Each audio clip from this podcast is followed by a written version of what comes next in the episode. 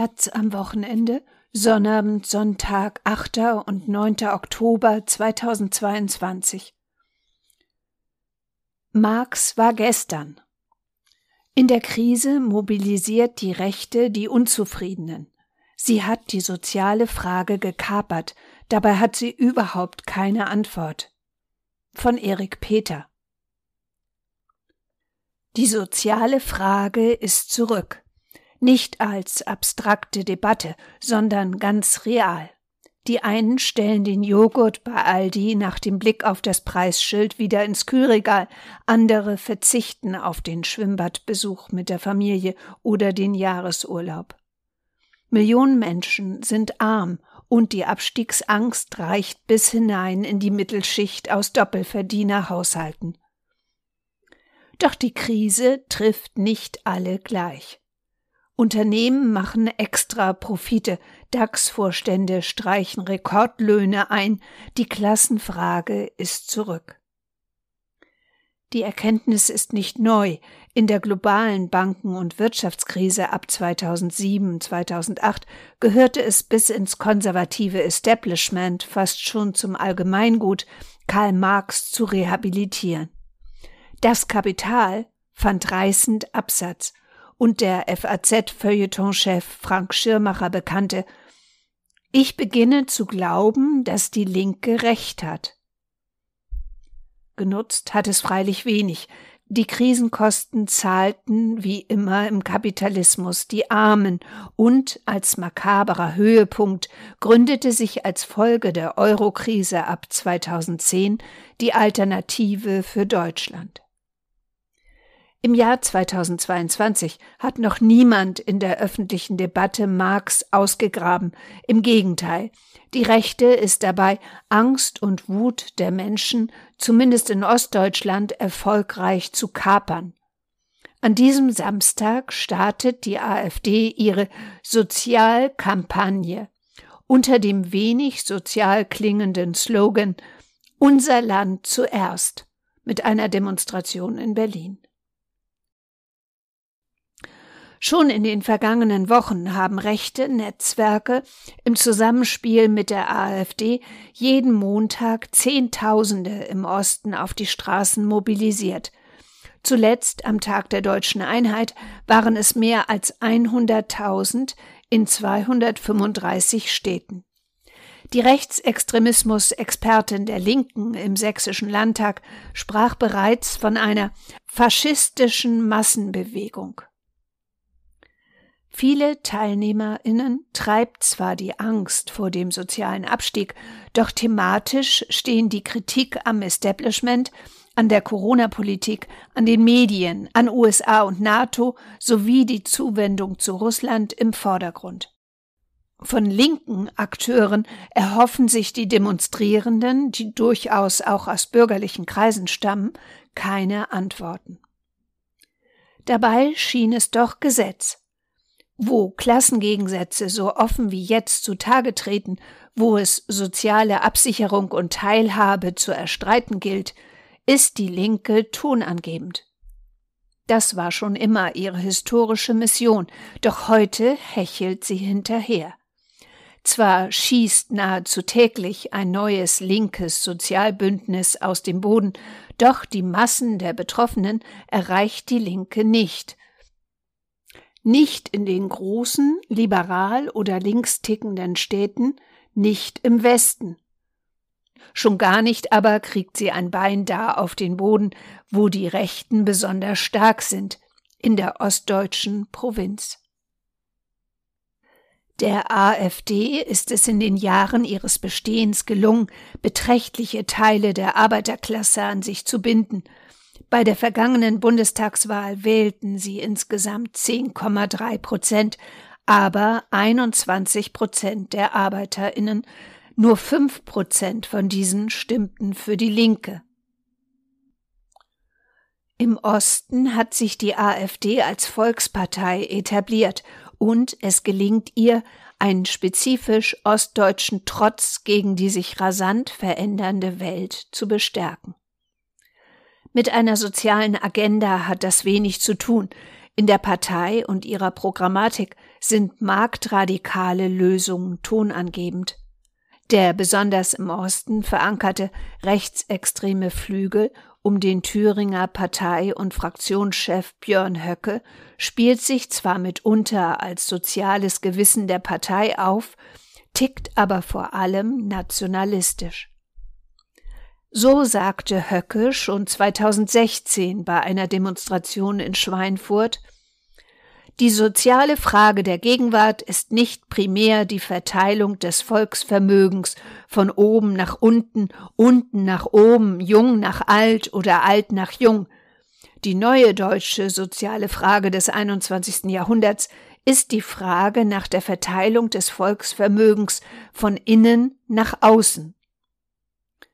Die Antwort der Rechten auf soziale Krisen ist, die unteren Klassen gegeneinander auszuspielen, anhand von Herkunft, Pass und auch von Leistungsprinzipien.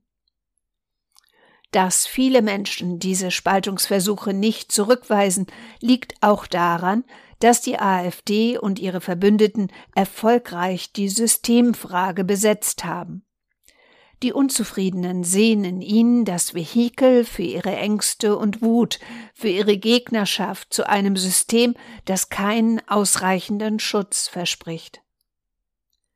Schlussendlich ist es dann egal, ob sich soziale Ängste aus dem Zuzug von Flüchtlingen, Corona oder jetzt Inflation und Energiepreiskrise speisen. Die Rechte ist immer da, um diese Ängste abzugreifen, setzt erfolgreich auf das Identitätsgefühl eines unverstandenen und wirtschaftlich immer noch abgehängten Ostens und verstärkt den latent vorhandenen Rassismus und Sozialchauvinismus in der Bevölkerung.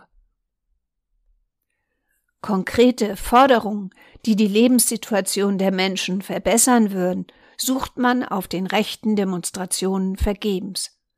Dabei befürworten drei Viertel der Deutschen, dass der Staat für eine Verringerung der Unterschiede zwischen arm und reich sorgt.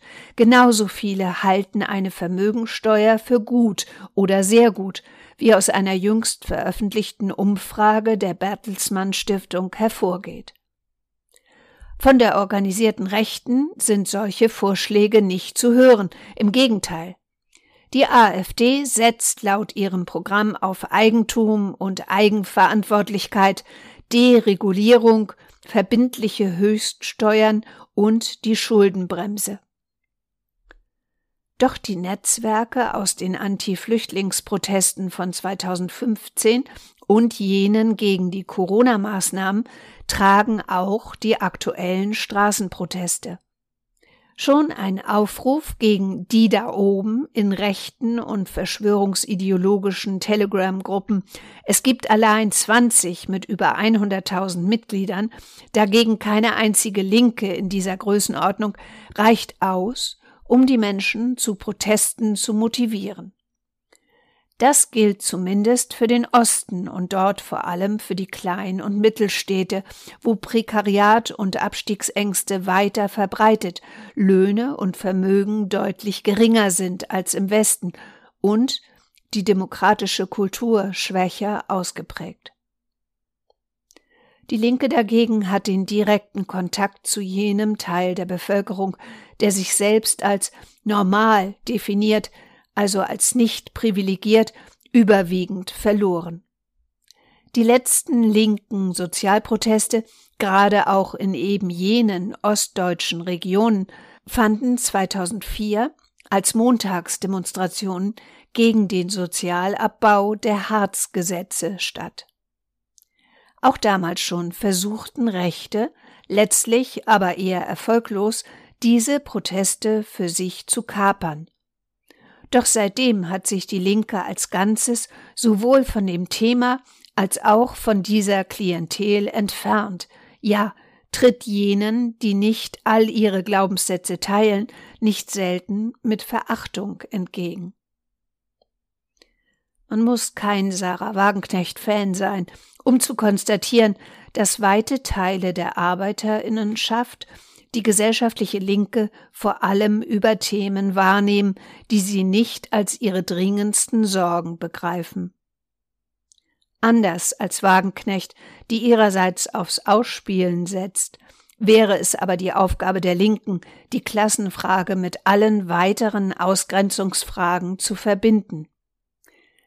Bei einigen der außerparlamentarischen Linken, die sich nun zumindest in den größeren Städten zu neuen Sozialbündnissen zusammenfinden, kann man fragen, wieso sie sich erst jetzt der Verteilungsgerechtigkeit widmen.